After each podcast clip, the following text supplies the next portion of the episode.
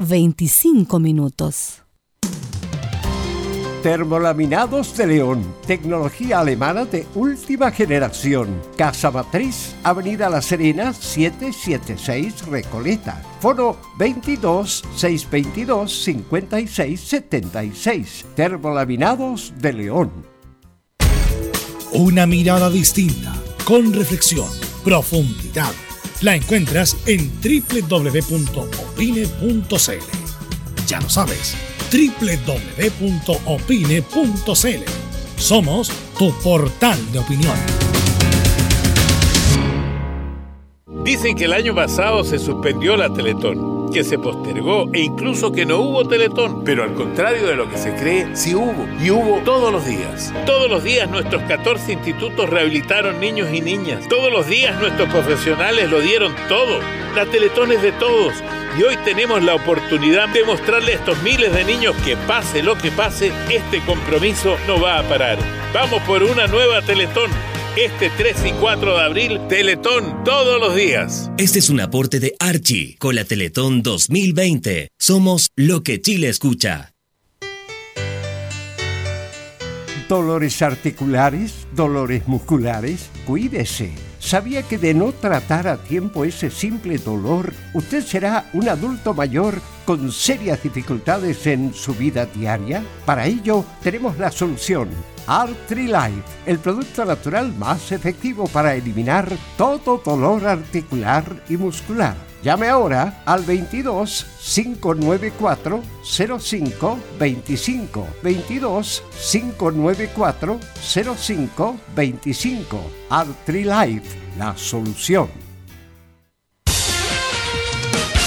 Gracias a los superdividendos, tu hipódromo Chile siempre te paga más. Juega en Teletrack.cl.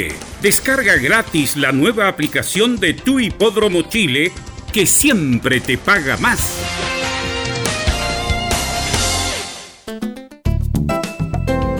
Comercial IAC y Compañía Limitada. La mejor calidad mundial en laminados decorativos. Comercial IAC y Compañía Limitada es Vertec en Chile. San Ignacio 1010, Santa Rosa 1779, Avenida Mata 446 y Portugal 501. Comercial IAC y Compañía Limitada es Vertec en Chile. Hola, les saluda Carlos Zapag. Tengo una cordial invitación para ustedes. Lunes a viernes desde las 15.30 hasta las 17.30 horas. No se pierda Portaleando la tarde. Música, servicio, entrevistas, noticias en el 1180 AM Radio Portales.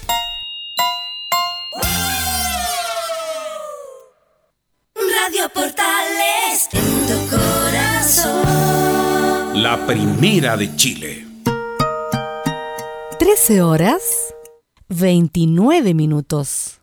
Atención a la red deportiva de emisoras amigas de Radio Portales. Al toque de gong, sírvanse conectar.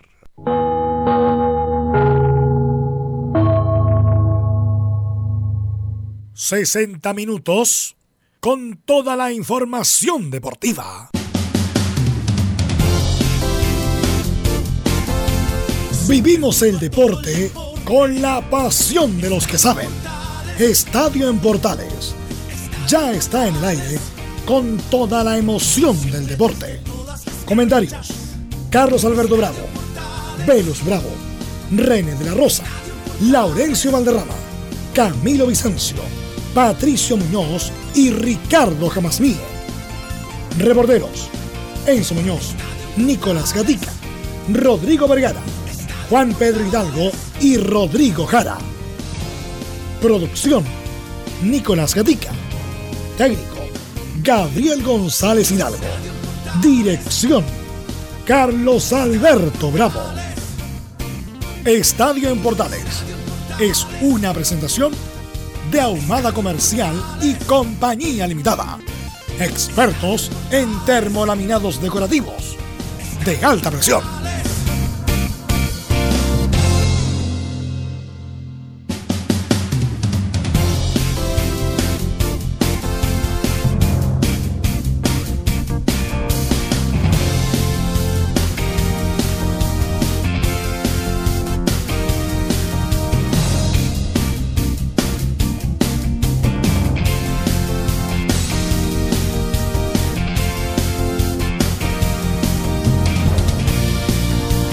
Buenas tardes, ¿cómo le va? Somos Estadio Portales en el aire.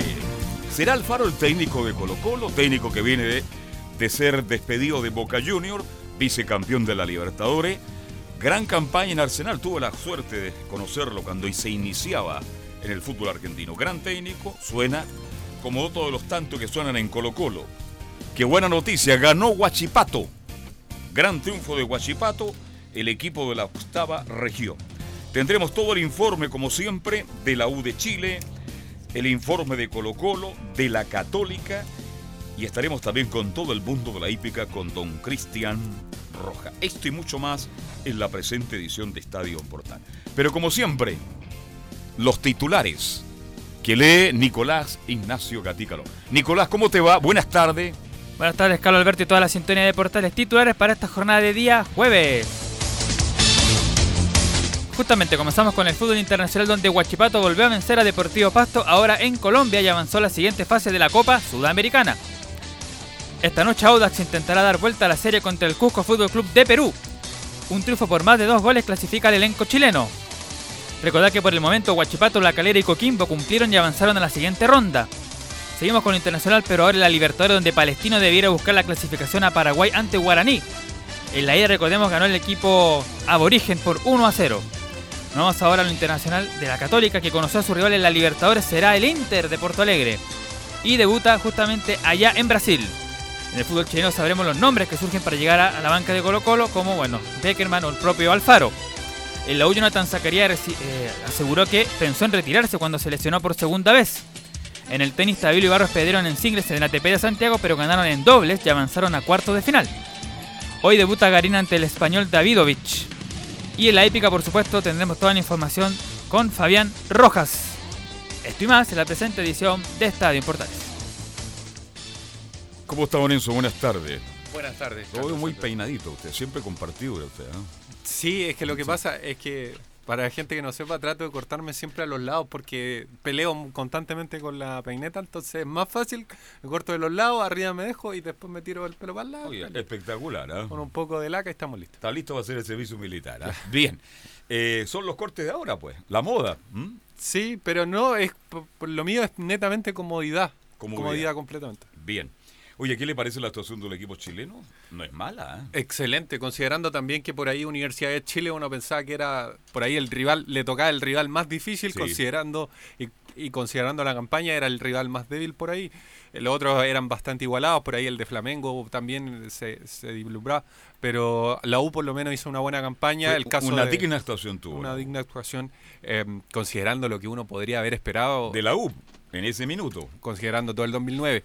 Lo de La Calera, impresionante también, ganándole A a, Fluminense. a Fluminense, que claro, por ahí uno dice, no es un rival de tan grande envergadura, Pero pero, es un es, equipo es importante. brasilero, tiene toda una connotación histórica para el fútbol brasileño, su más clásico rival es el, Flam- el, el Flamengo, Fla- Flamengo. que no deja de ser un, un Es el importante clásico equipo. de Río Que Janeiro. ganó ayer la Recopa, goleando 3 a 0 Independiente del Valle allá en Brasil. Ganó Flamengo. 3 a 0. Ya antes que Llena que jugara con Calera, había jugado con Flamengo. Fluminense había perdido 3 En un a 2 clásico, en el claro. Maracaná. Entonces, claro, no es un equipo grande de Brasil, pero es un equipo respetable. Importante. Importante. Y ahora Huachipato confirma esta tendencia de los equipos chilenos que ojalá se mantenga, que es lo más importante. Ya lo hizo Calera, ya lo hizo propio Coquimbo, ahora se suma Huachipato. La actuación destacada, entre comillas, de, de Universidad de Chile. Así que bien Ayer lo dijimos que era el rival duro, Pasto, un equipo duro, complicado, le costó. Se Gran figura, Urra. ¿eh? ¿Alguna vez se enfrentó a otro equipo chileno? Sí. Me parece que Colo Colo se enfrentó Exacto. a Deportivo Pasto. Lo hizo ver muy mal tanto allá en Colombia como en el Monumental. Sí, en una, en una sudamericana que era después que Colo Colo volvió a- al rol internacional hace bastante tiempo y primero se enfrentó al tanque Sidley en esa campaña, eh, lo superó y después le tocó con Deportivo Pasto y terminó perdiendo. Bien por Guachipato, bien por Unión La Calera, bien por Coquimbo Unido. Estaremos muy atentos ya en los próximos días al debut de Colo Colo y de la Católica. Sí, lo de Colo Colo, por una parte creo que, que es lo normal lo que le pasa a Colo Colo. O sea, ¿Le gusta uno- Alfaro como posible técnico de Colo Colo? Me gusta más Peckerman. Tengo una- Ah, bueno, no, yo pero- también.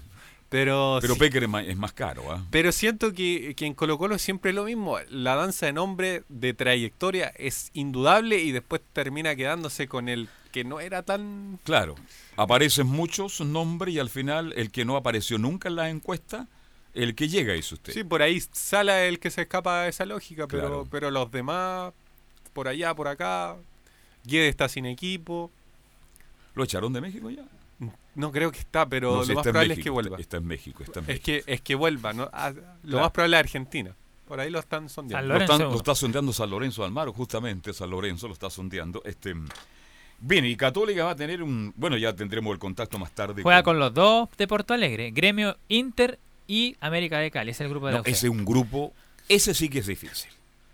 Ahí yo, si a Católica le da mal, ¿qué quiere que le diga? Pero mire, repita los equipos, Gremio, Inter de Porto Alegre, Inter ambos de allá.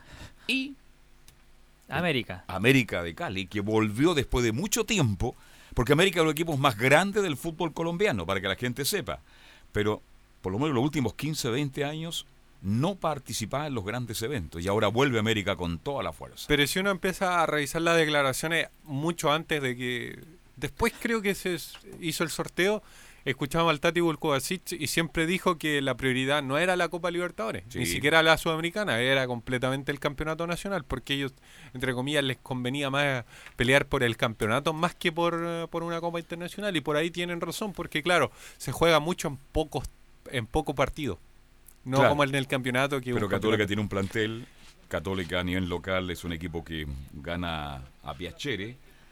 Tiene una- Pero le cuesta demasiado en el campeonato internacional, en el torneo Ahí ese es internacional. el gran desafío de Católica. Porque en la Copa Libertadores del año pasado, el primer partido lo perdió 4 4-1, jugando muy mal el primer tiempo. Y en la Copa Sudamericana, el primer partido, que al final terminó una pura eh, terminó jugando una sola fase, de nuevo perdió 4-0. O sea, la mayoría de los partidos, ¿por qué queda eliminado Católica de los torneos internacionales el año pasado? Fue porque perdió el primer partido por una diferencia notable de Claro. goles. Considerando también que venía siendo el campeón, venía Sí. siendo una buena eh, eh, trayectoria en el, en el torneo nacional al menos. Tiene un gran desafío, un gran desafío Católica y los jugadores lo saben, el técnico lo sabe y lo saben los dirigentes, que no lo digan es otra cosa.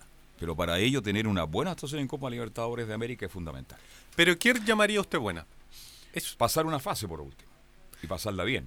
Pero si, por ejemplo, yo le, yo le dijera así como, no sé, que ha eliminado Católica, pero se enfrenta a la Sudamericana y en la Sudamericana avanza a dos fases. También es bueno. A eso voy. Bien, vamos a ver qué pasa con este fútbol chileno, con este fútbol internacional, pero vamos a ir a, a escuchar justamente a Sotelo, el hombre que marcó el gol en el triunfo del cuadro de La Usina. La verdad fue un partido durísimo ante un gran rival, pero bueno, supimos manejar el partido, creo que, que fuimos justos ganadores y bueno, disfrutar de este momento que, que son únicos.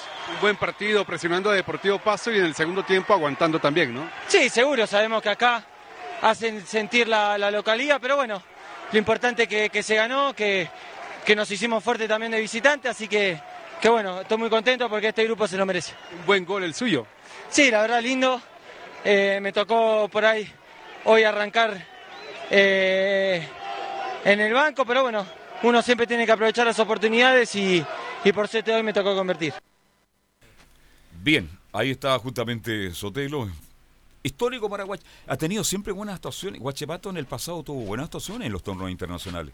Sí, ha tenido buenas actuaciones, lamentablemente por culpa de que antiguamente iban pocos equipos a la Libertadores y a la Sudamericana, considerando que se jugaban en diferentes semestres, por ahí no le tocaba mucho asistir, pero ahora que, que se puede dar el lujo, entre comillas, de, de llevar hartos representantes, que eso es lo bueno que, que pasa ahora, que antes no pasaba, eh, se han metido equipos como la Calera, que lo más probable es que en otras temporadas hubiera ido una vez cada cuatro años. Exacto. Ahora ha ido dos veces seguidas, le ha ganado dos rivales brasileños. Estamos hablando del caso Calera, Chapecoense.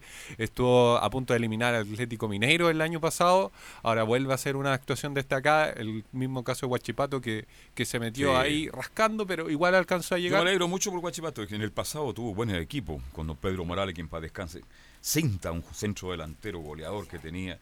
Tenía buen equipo, Guachipato hizo buenas campañas internacionales y ahora que vuelva, Y siempre ha tenido buen equipo, no, ma- no ir muy lejos también. Ha tenido a jugadores como Pedro Morales, como Martín Rodríguez y, y otros jugadores que, que por ahí los grandes se lo han llevado y ese es el problema. Sote- eh, Soteldo también partió de ahí. Sí, pues. Bueno, hoy día juega otro equipo chileno que tiene un rival duro, complicado y lo puede dar vuelta. Audax Club Esportivo Italia y juegan en Nacional. ¿ah? Sí, Estadio Nacional a eso de las nueve y media. Se pensaba que se iban a adelantar el partido. Finalmente quedó estipulado a esa hora, considerando que, que Audax por ahí ¿Nueve y no lleva mucha gente. Nueve y media de la noche. Uh, qué tarde. ¿ah? Creo que es muy tarde. Nueve y media, diez y cuarto, primer tiempo, diez y media, once y cuarto, la gente abandona. A las once está cerrado el metro. No, el metro absolutamente cerrado. Entonces no va a ir mucha gente. Lamentablemente. Yo- lamental- no yo- puede jugar en su estadio. ¿ah? Yo tuve que hablar con, con ahí con nuestro amigo Fabián Rojas para que viera la posibilidad de irme a dejar a la casa considerando la hora. Fabián Roca anda siempre en un Mercedes-Benz cero kilómetros. Uno blanco que tiene. De ¿ah? hecho, juega Audax Es muy buen Italiano- auto, tiene. Lo- el único problema es que hay que subirse con terno de guay. Juega Audax en el Estadio Ah. Nacional porque mañana viernes el mismo grupo que va a estar hoy día en Viña Maroon va a estar mañana en la Florida. Por eso el estadio tiene que para el concierto y por eso jugaron hoy día en el Nacional Audax. o Audax Club Deportivo Italiano. Bien, que le vaya bien. Vamos a escuchar entonces a mm, Francisco Menigueni, su técnico, muy joven, partido frente a Cusco. Si sería un fracaso quedar eliminado. Creo que obviamente la altura es un factor que, juega, pero no es excusa. Ellos nos superaron, fueron mejores que nosotros y marcaron una buena diferencia, pero al mismo tiempo consideramos que tenemos la capacidad para acá en casa darlo vuelta. Creo que va a ser muy importante tener paciencia, mover la pelota con calma, pero al mismo tiempo con, con una velocidad de circulación rápida, encontrar los espacios y poder atacarlos. Y obviamente en este tipo de fases de eliminatoria es fundamental la contundencia. Las, crea- las oportunidades que uno se crea las tiene que convertir. Puede ser, si más que ponerle rótulos a, los resultados, nosotros lo que tratamos de hacer es obtener los mejores.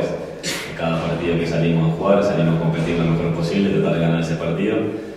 No contemplamos la posibilidad de quedar fuera, en caso de que se dé, ahí haremos la evaluación, pero no, no, no es la mentalidad con la que afrontamos la llave. Bien, ¿cómo es Audax Italiano? ¿Lo puede dar vuelta? Bueno, hoy fútbol es fútbol. ¿ah? Todo es posible. Claro, si, si Audax italiano juega igual que contra eh, que jugó contra Colo Colo, por ahí lo puede dar vuelta fácilmente. El Eh, primer tiempo de Audax con Colo Colo fue muy bueno. Muy bueno. Muy bueno. Y el arquero sacando todo. Sí. Literalmente. Tiene un buen técnico, considerando. No era malo el, el anterior, me parece que era un técnico respetable. eh, pero por ahí, por diferentes motivos, abandonó el club y, y lo dejó metido en una Copa Internacional. Yo pensé que, que iba a continuar JJ Rivera, pero finalmente se fue.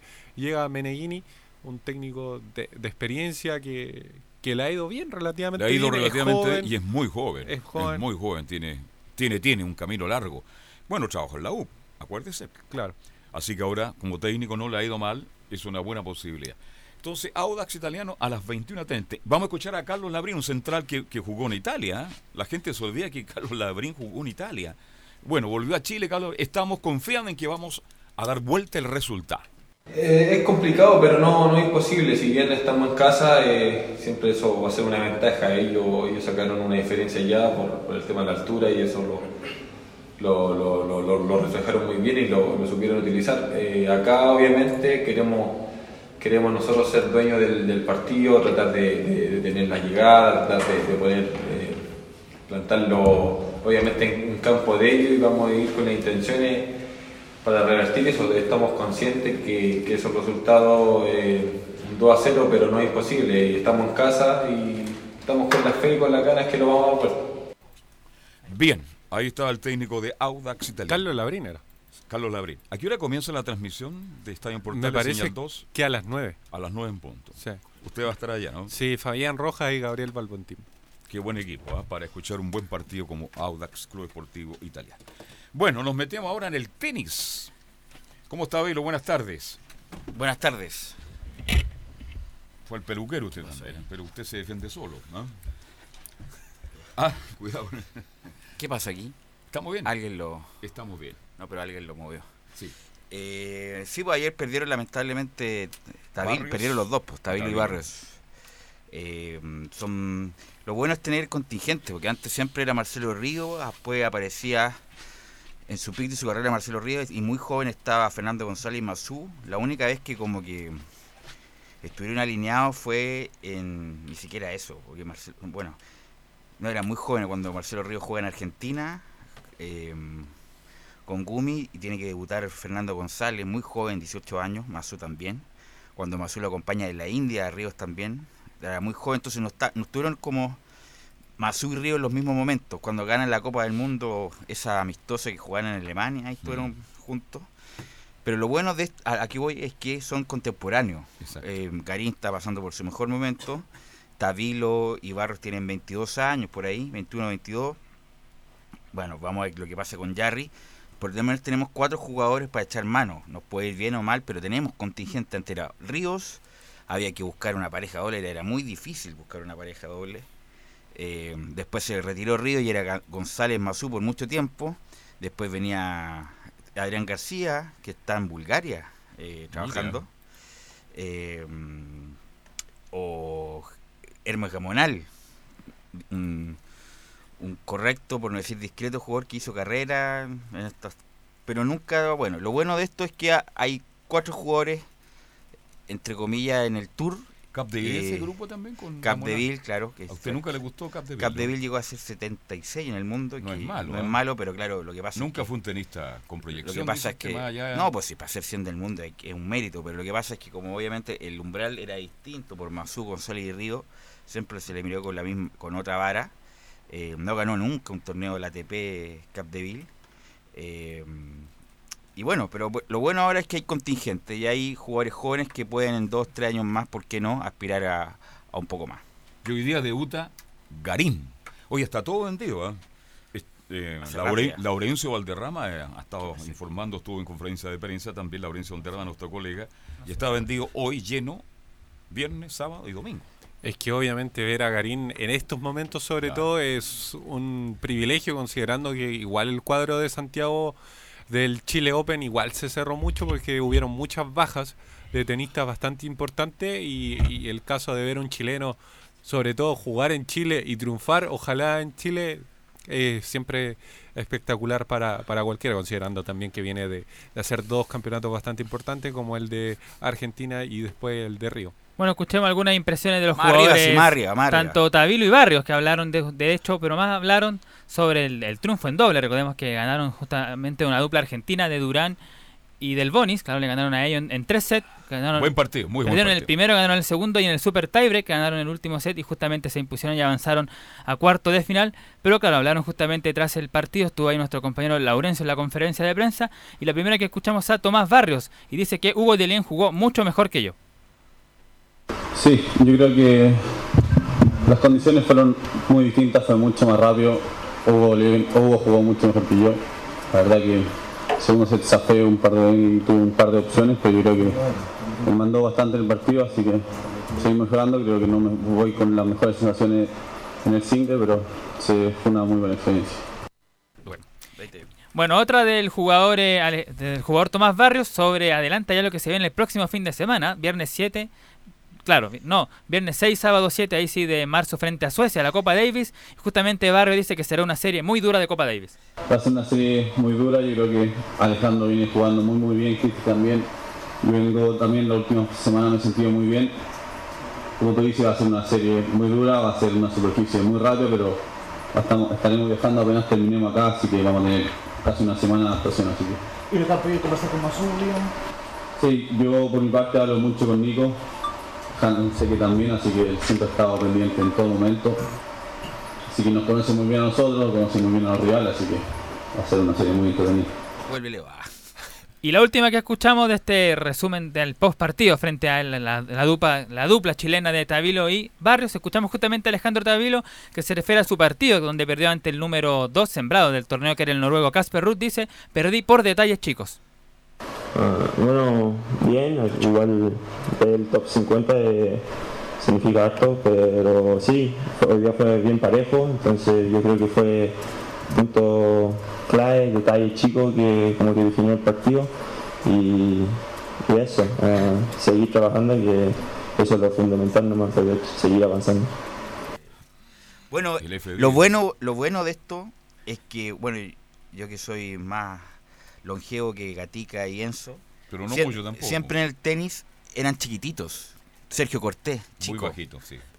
Pedro Rebolledo, chiquitito. Obviamente había excepciones. Hans Hildemeyer era un hombre alto, Pato Cornejo alto. Fillol- Fillol no era tan alto. era- No, pero era de pero, un pero, metro ochenta. pero Chino Ríos chico. Bajo, sí. eh, Gamonal chico. Entonces ahora vemos a Jerry, que tiene un metro noventa y ocho. Estos chicos Tabilo y Barro, más allá de un metro ochenta y cinco. Garín no tiene un metro ochenta y tanto también. Pero son altos. Siempre nosotros no teníamos tenis tan altos que dependían del saque, por ejemplo. Era siempre con mucha mano, como el Río, Rebolleo y, Sergio Cortés. Así que la, el biotipo, por lo menos el tenista chileno, Capdeville también era alto, muy alto, un metro noventa. Eh, ha cambiado. Y además los tenistas altos sacan ventaja, obviamente, de los que, por ejemplo, Schwartzman, que le tiene que hacer el doble de andar rebotando para, para hacer buenos torneos y buenos juegos. Bueno, a Río le pasó también la. ¿ah? Le afectó ser demasiado bajo, más allá del talento que tenía. No, pues además que decía en esa entrevista muy buena que le hicieron en la tercera, es que la mayoría se jugaba en cemento, Sí. entonces los chicos rebotan, rebotan, rebotan y se joden las articulaciones en vez de jugarlo, por ejemplo, en arcilla, donde es más blando. Pero mm, bueno, le- le- hubiera sido bueno que se hubiera hecho en el Estadio Nacional, pero por la coyuntura no se pudo, para que el... porque el... aquí no... Como queda en San Carlos de Poquito, más queda lejos. Muy lejos. A pesar de que ahora está Pegado más, a los cerros. ahora está más cerca, porque está el metro Los Dominicos, uno agarra el metro Los Dominicos, se toma un- una micro ahí. La C2. Claro, la C2. Me la aprendí de o, memoria, en escuela militar. O ya te tomáis un, ya un, un Uber, un taxi. Antes era más difícil, Era cuando no había metro, es que era, pu- era muy lejos. Pero igual, aún así, es lejos todavía. Entonces, hubiera sido bueno acercarlo más al centro. La idea de los Filloles era hacerlo en el Estadio Nacional, pero por la coyuntura y la seguridad no se pudo hacer. Ojalá que próximamente eh, se pueda hacer algo más centralizado. Y cuando uno llega a San Carlos tiene que caminar bastante de la puerta del estadio hacia arriba. ¿Mm?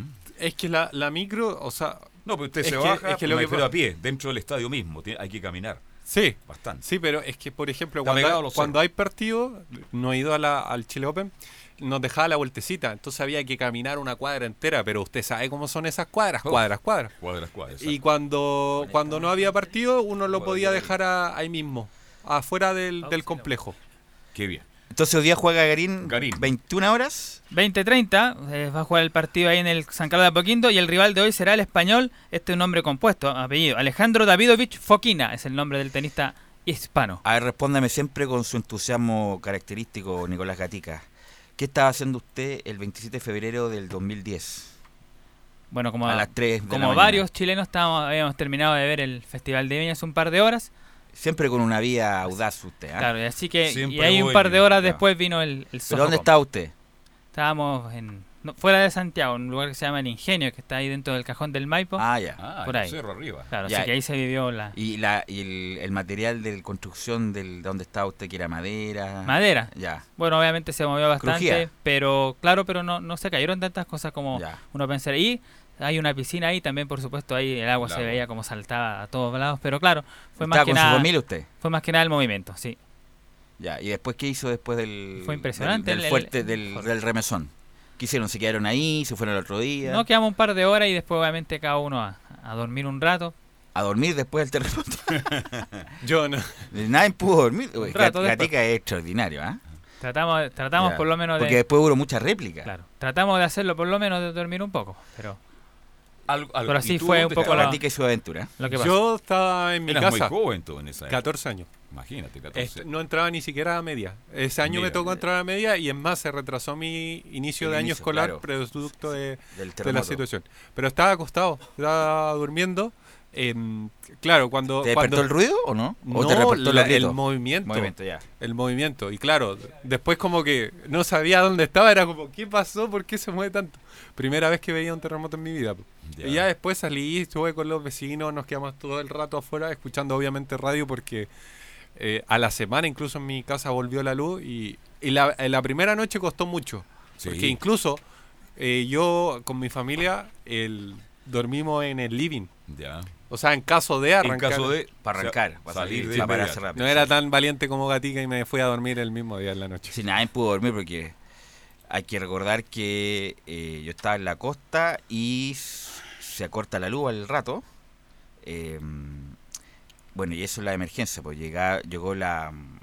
Salían los bomberos, decía que no había riesgo de tsunami en el carro bomba, después aparecía la ahí y que decía que sí había riesgo de tsunami y tuvimos que irnos a un cerro en el auto. La- No, las, obviamente las radios chilenas todas caídas y por Radio Argentina, ah, tuvimos conectamos, escuchábamos el canal 24 horas, las radios argentinas estaban conectadas al canal 24 horas y escuchamos la magnitud del terremoto 8.8, ta ta ta, y ahí estuvimos hasta un buen rato, hasta el otro día que lo que sí como lo recuerdo, haber peleado con una señora por una botella de agua, porque era tan la desesperación del otro día que tuve incluso hasta que pegarle un pechazo a la señora eh, para poder comprar agua, porque ya no había agua a esa altura. Y se cortó el agua y nos tuvimos que devolver, así que, bueno, porque estamos recordando? Porque se cumple 10 se cumple 10 años y fue un marcó obviamente a toda una generación de chilenos este terremoto que fue y más que el terremoto fue el tsunami posterior.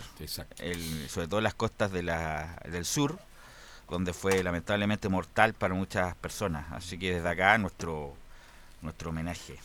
Este, yo estaba solo en Santiago, mi familia estaba repartida en la costa, este, y el teléfono fijo, por Dios que respondió, respondió muy bien, porque estuvimos ahí haciendo... bueno y la radio Y la radio. bueno la radio Portales como los dos días empezó a transmitir me La radio Portales marcó una... un- pero a los dos días no fue inmediato Claro, estuvimos se cortó la, después la estuvimos luz. transmitiendo, sin equivocarme, creo que dos meses. Y abríamos solamente líneas. Aló, Pues la señora tardes. Lodia, que fue muy importante. Aló, buenas tardes. Hablo acá de, mm, de Cerro Navia. Hacen dos semanas que estamos sin luz, estamos sin agua. Aló, buenas tardes. Estamos en Puente Alto. Por lo menos dos meses estuve acá yo conduciendo la mañana o la tarde, ya no recuerdo, pero la radio en general todo el día lo transmitió. No, pues, y ahí volvió la radio pila. Claro. Muy importante que siempre hay que tener una radio pila a la mano, porque sabemos lo que pasa en Chile. Y bueno, fue. Yo, yo me acuerdo que la señora Lodia estaba todas las tardes acá, fue, era. Todo, era más que programa de tango, fue un programa de servicio, justamente esos dos meses. Todo de servicio. Y yo guardo, eh, a mí me llamó, mucha, me llamó gente de Dichato. Porque cuando la radio empezó a transmitir, la gente se mantuvo.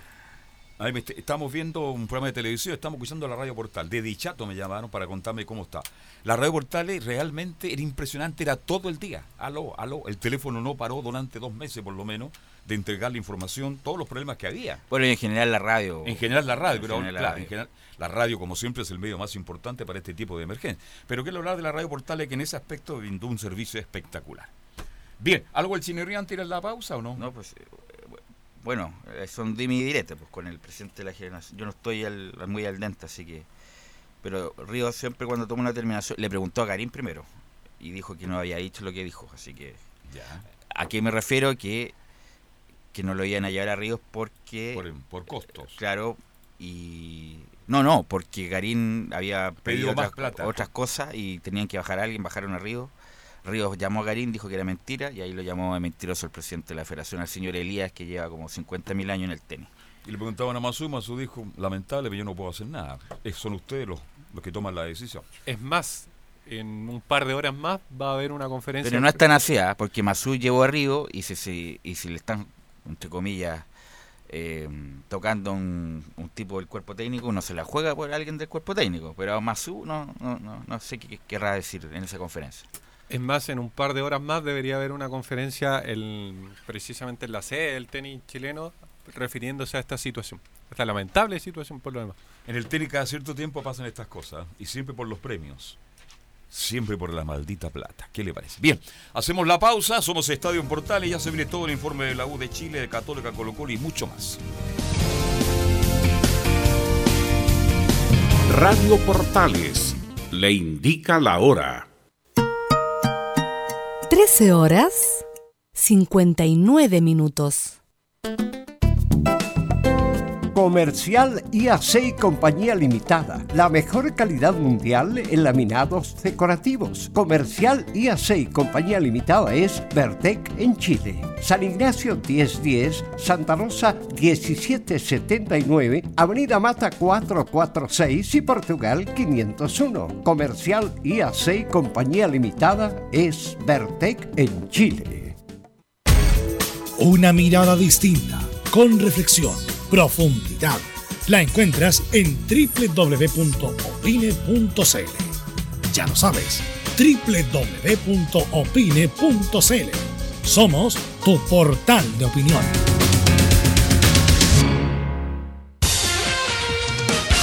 Gracias a los superdividendos, tu hipódromo Chile siempre te paga más. Juega en Teletrack.cl. Descarga gratis la nueva aplicación de Tu Hipódromo Chile que siempre te paga más. Termolaminados de León, tecnología alemana de última generación. Casa Matriz, Avenida La Serena, 776 Recoleta. Foro 22 622 56 76. Termolaminados de León. Visita www.radiosport.cl, el sitio web de la Deportiva de Chile.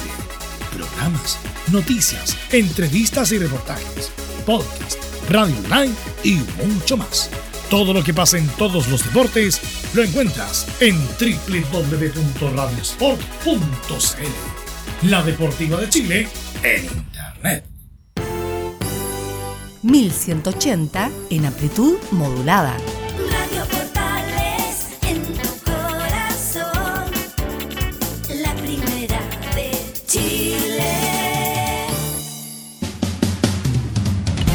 14 horas 3 minutos, estadio importantes. Universidad de Chile, el informe de Enzo Muñoz. Al final no se autorizó público visitante, Enzo. Sí, lamentablemente para los hinchas que, que pensaban por ahí asistir, en un principio se habían dicho que eran como mil entradas para la U.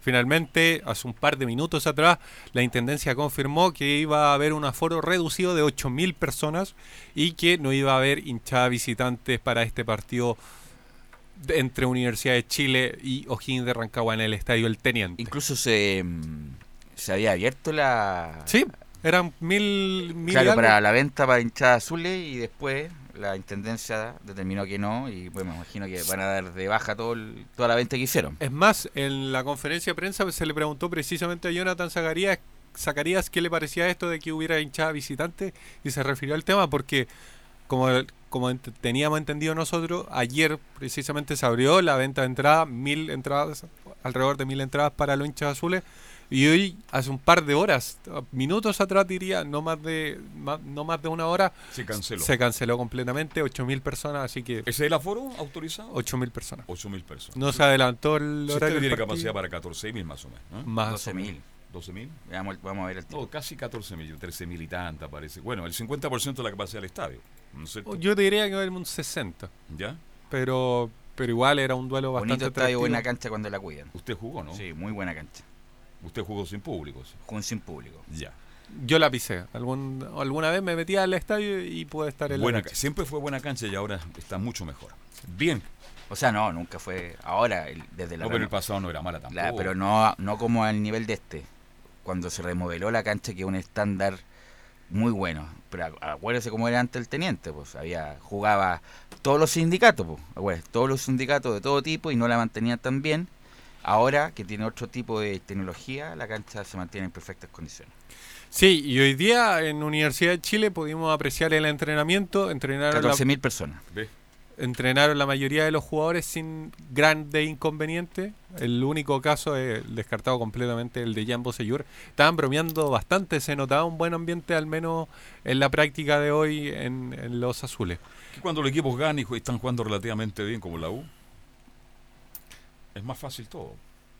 Claro, es, es todo un tema ese, el anímico sobre todo, considerando los buenos resultados que ha tenido Universidad de Chile. Y hoy día habló uno que, que hace mucho tiempo que, que no hablaba y que no jugaba de titular, Jonathan Zacarías. Dos años estuvo... ¿Usted le preguntó algo a Zacarías? Sí, precisamente. Tenía que ver con si había pensado alguna vez en retirarse o no. Escuchamos lo que dice. Aquí escuchamos a Jonathan Zacarías que habla sobre el retiro, si es que lo pensó, lo analizó, qué le decían sus amigos, sus familiares. Esto es lo que dice Jonathan Zacarías acá en Estadio Portales. Es difícil porque me tocó pasar dos lesiones graves y, obviamente eh, en los primeros meses de la, de segunda operación eh, se cruza por la cabeza eso, pero siempre tuvo mi familia atrás, mis amigos, el club, mis compañeros que, que estuvieron siempre conmigo, alentándome y, y la verdad que ho- hoy en día estoy, estoy muy agradecido a ellos porque, porque creo que sin ellos esto hubiera sido imposible. Ahí escuchábamos precisamente a Jonathan Zacarías que declaraba que, que por ahí las primeras operaciones pensó completamente en retirarse. Dos años, imagínese, sin jugar. Sí, es lamentable, lamentable situación que por lo menos ahora ya, ya la está viendo está viviendo el, el otro de, de poder Él- jugar. Él vino de Quilmes, ¿no?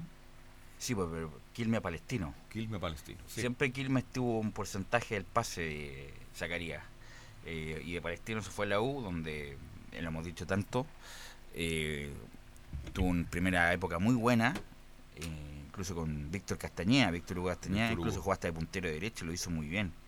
El- y, y de la vuelta de, de Zacarías, lo mejor fue el- obviamente la semana pasada, así que me parece muy bien que se le confirme en el puesto. Escuchemos a Jonathan Zacarías que comenta cómo fue este primer partido de titular ya al mando de Hernán Caputo. La verdad que, que costó un poco la semana, pero, pero nada, hoy ya, ya estamos bien, estamos preparados y preparando el partido para el, para el domingo, así que nada, contento. Era la primera vez que jugábamos juntos, y, pero la verdad que en mi punto de vista creo que, lo hicimos bastante bien, pero ahora como decís vos vuelve Rocky y Luis, así que, que nada, ahora está en, Hernán, en ver cómo, cómo va a armar el equipo. Y mientras tanto nosotros tenemos que seguir trabajando y, y haciendo lo, que él nos pide. Ahí escuchamos precisamente a Jonathan Zacarías que hablaba también del tema de la defensa improvisada, eh, por ahí, por el tema precisamente de la de, de que no estuvieron del Pino Mago y Osvaldo González, que, que son hombres que importantes que ya vuelven ahora. Y le preguntaron también qué posición le acomodaba más, como puntero, como lateral, cómo se ve él en Universidad de Chile. Esto es lo que responde Jonathan Zacarías. Yo cuando, cuando estuve en Palestino con, con Pablo Guedes jugué todo el campeonato de lateral. Si bien había llegado como delantero, jugué de lateral todo el campeonato. Y eso creo que a medida que van pasando los partidos eh, vas viendo y vas agarrando más la marca o, en ataque también ayudando a tus compañeros. Pero dije, yo siempre dije que en la posición que me necesiten el equipo voy a tratar de, dar lo mejor. Hoy en día me toca estar de lateral, así que, que tengo que, que mentalizarme para eso y tratar de hacer un buen trabajo para, para ayudar al equipo. Bueno, una, un paréntesis respecto al lado del fútbol mexicano. Ayer, me imagino que lo vieron, el centro de Eduardo Vargas en Ah, Tigre de México por la claro, cuarto de final de la Y el arquero en- CONCACAF y el patón Guzmán hace el gol al último minuto, el último suspiro y salva a Tigre, a Tigre del- de la vergüenza, porque estaba perdiendo con un equipo del Salvador, que el campeón del Salvador, pero el Salvador. Y lo salva y se meten en cuarto de final de la Conca Champions. Centro de Vargas, buen cabezazo del arquero. Y en buen centro. Muy Patón, bien. El Patón Guzmán. Muy hace bien tiempo dirigido. que Vargas no sabíamos de él, sabíamos que ingresaba a los últimos minutos, ingresó los últimos 20, por lo menos tuvo participación. Sí, otra más de Jonathan que habla sobre si se ve como titular o no para el partido del- de este día domingo, considerando cómo le fue en el partido anterior contra Coquimbo. ¿Se ve como titular Jonathan Zacarías? Esto es lo que responde. Yo ahora estoy trabajando para seguir estando en el equipo. Eh, obviamente eh, ya no, no pasa por mí después, va a pasar por el, por el cuerpo técnico, pero me siento, me siento bien, me siento confiado y ahora eh, volver a, a jugar sería también muy lindo para seguir sumando minutos. Yo creo que es titular, titular. Pues si jugó bien, ¿por qué? Claro, eh, lo más probable es que sea titular. También por ahí estaban pensando algunos en que Del Pino Mago podía ir como, como lateral lateral. izquierdo que lo hizo bien con Wander ese, ese rato que estuvo de lateral también. Sí, así que es- hay varias interrogantes al menos para formar el 11, considerando también que quedan dos entrenamientos, el día de mañana y el día sábado. Otra más que responde Jonathan Zacarías, le preguntaron sobre a quién ve él como titular en la delantera, a Ángelo o a Nicolás Guerra. Esto es lo que responde Jonathan Zacarías. No tanto Ángelo como, como Nico, sino todo lo- el plantel eh, día a día luchamos por, por estar en, en el equipo. Eh, bueno, hoy ahora me preguntabas por eso, pero la verdad que trabajan muy bien ellos, eh, los dos están a la par, así que yo creo que el que, el que le toque estar lo va a tratar de hacer de la mejor manera para, para seguir también estando en el equipo. La última que vamos La Ribey, titular, titular. po, Obviamente. ¿Quién acompaña eh, a la Ribey? Esa es la pregunta. Mm. ¿Y a usted quién le gusta? Eh, bueno, se le ha dado ¿A Ángelo? Ángelo que no jugó mal con Curicó, hizo un gol, estuvo mal ahí con obviamente la Copa Chile. Yo insistiría con él, ¿ah? Eh, pero Caputo, lo bueno es que no se casa con nadie, entre comillas. Eh, Guerra, o sea, mejoró un poquito con lo de Wanders y Pero- todo, pero yo le daría una oportunidad a Franco Lobos, un hombre que es se mueve más bien por todo el frente, es rápido, es encarador, eh, desborda eh, y necesita un hombre que le abre espacio a la ahí, dejando atrás un poco a Arangui y a, Montillo. Si yo fuera el técnico le daría a Franco Lobos, pero lo más probable es que ponga a Nicolás Guerra. Es una buena interrogante y es, es una de las grandes interrogantes que tiene Universidad de Chile. Saber cómo se va a armar la línea defensiva también es un es una interrogante. El mediocampo Yo parece estoy con Velo merece una oportunidad. Guerra ha tenido, ha tenido muchas oportunidades en la U. Es de los jugadores más jóvenes de la historia en la U que ha tenido tanto. ¿Franco Lobo no cumple la norma del sub-21 o sí? Me parece que sí. Sí, sí. Entonces prefiero Franco Lobo porque a lo mejor uno pone en harto a guerra por la norma, pero Franco Lobo también cumple con la norma. Entonces deberían, yo debería darle un poco más de continuidad a Franco Lobo que hizo buenas campañas en Calera. Sí, eso con Universidad de Chile que ya prepara obviamente el duelo contra el cuadro de O'Higgins de Rancagua este día domingo en el Teniente. Probable formación titular, Fernando de Paul. a- de lateral derecho, obviamente, el capitán Matías Rodríguez. Osvaldo González, Carrasco, Jonathan Zacarías. En el mediocampo, Camilo Moya, Galani. Pero disculpe, la defensa, Rodríguez. Rodríguez. Rodríguez. González. Osvaldo González. Carrasco. Carrasco. Y Zacarías. ¿Usted deja fuera del Pino Mago? Sí. Ya, lo quiero. Entonces vamos a tener esta conversación el lunes, entonces. A ver si. Yo creo que Osvaldo, ¿ah? Osvaldo del Pino y Zacarías. Dejando a Carrasco en la banca. No es que haya jugado mal, pero siempre se manda una Carrasco, como Gatica. Que anda muy bien, espectac- y- extraordinario. pero se manda una. Siempre se manda Pero una. que es el sello Gatica. Ese es po. Gatica, claro. Si Gatica no hiciera eso, no sería No sería Gatica, claro. Exacto. En el mediocampo no hay grande interrogante. eh, es Camilo Moya, Galani, Montillo y mm, Aranguis. Aranguis, Pablo Arangui. Y en la delantera, todo parece indicar de que va Larry Day, fijo seguro, con Nicolás Guerra. Bien, vamos a hacer la pausa. Ya estaremos con. ¿Nos vamos al tiro? ¿Vamos al tiro o vamos a la pausa? Gatica, ¿qué dice usted? No alcanzamos a hacer una, una pequeña Ya, pausa y volvemos con el último bloque acá en Estadio en Portal. Perfecto. Radio Portales le indica la hora. 14 horas, 13 minutos.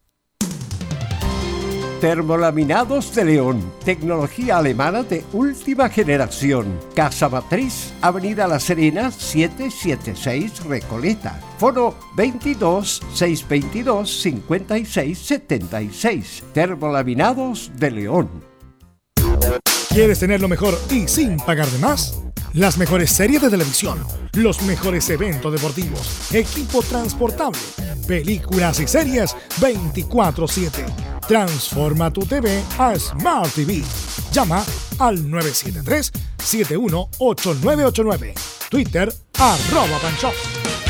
Disfruta las carreras de tu hipódromo Chile estés donde estés, jugando y ganando desde teletrack.cl. Primero, ingresa a teletrack.cl y crea tu cuenta con tus datos. Debes ser mayor de 18 años. Segundo, abona dinero desde tu tarjeta de crédito o cuenta bancaria a través del sistema WebPay. Tercero, juega de forma rápida, simple, segura y sin costos de mantención. Solo debes indicar el hipódromo, luego la carrera, el monto a jugar, la apuesta y el caballo. Finalmente, debes confirmar tu apuesta. Cuarto, si quieres retirar dinero, debes ingresar a Retiros. Luego debes ingresar tu RUT y el monto que deseas retirar. Finalmente, confirmar tus datos bancarios para que posteriormente se genere una transferencia directamente a tu cuenta. Ahora ya estás listo para jugar las carreras de tu hipódromo Chile desde teletrack.cl. Y recuerda que,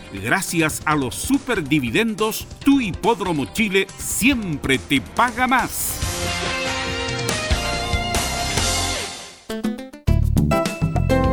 Comercial IAC y Compañía Limitada. La mejor calidad mundial en laminados decorativos. Comercial IAC y Compañía Limitada es Vertec en Chile. San Ignacio 1010, Santa Rosa 1779, Avenida Mata 446 y Portugal 501. Comercial IAC y Compañía Limitada es Vertec en Chile.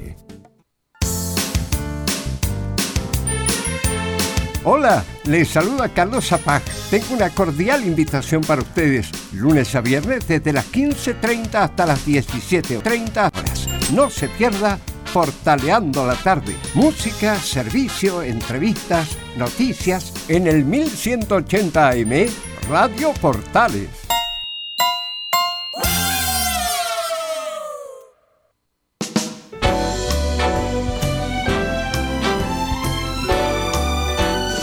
Radio Portales, en tu corazón, la primera de Chile.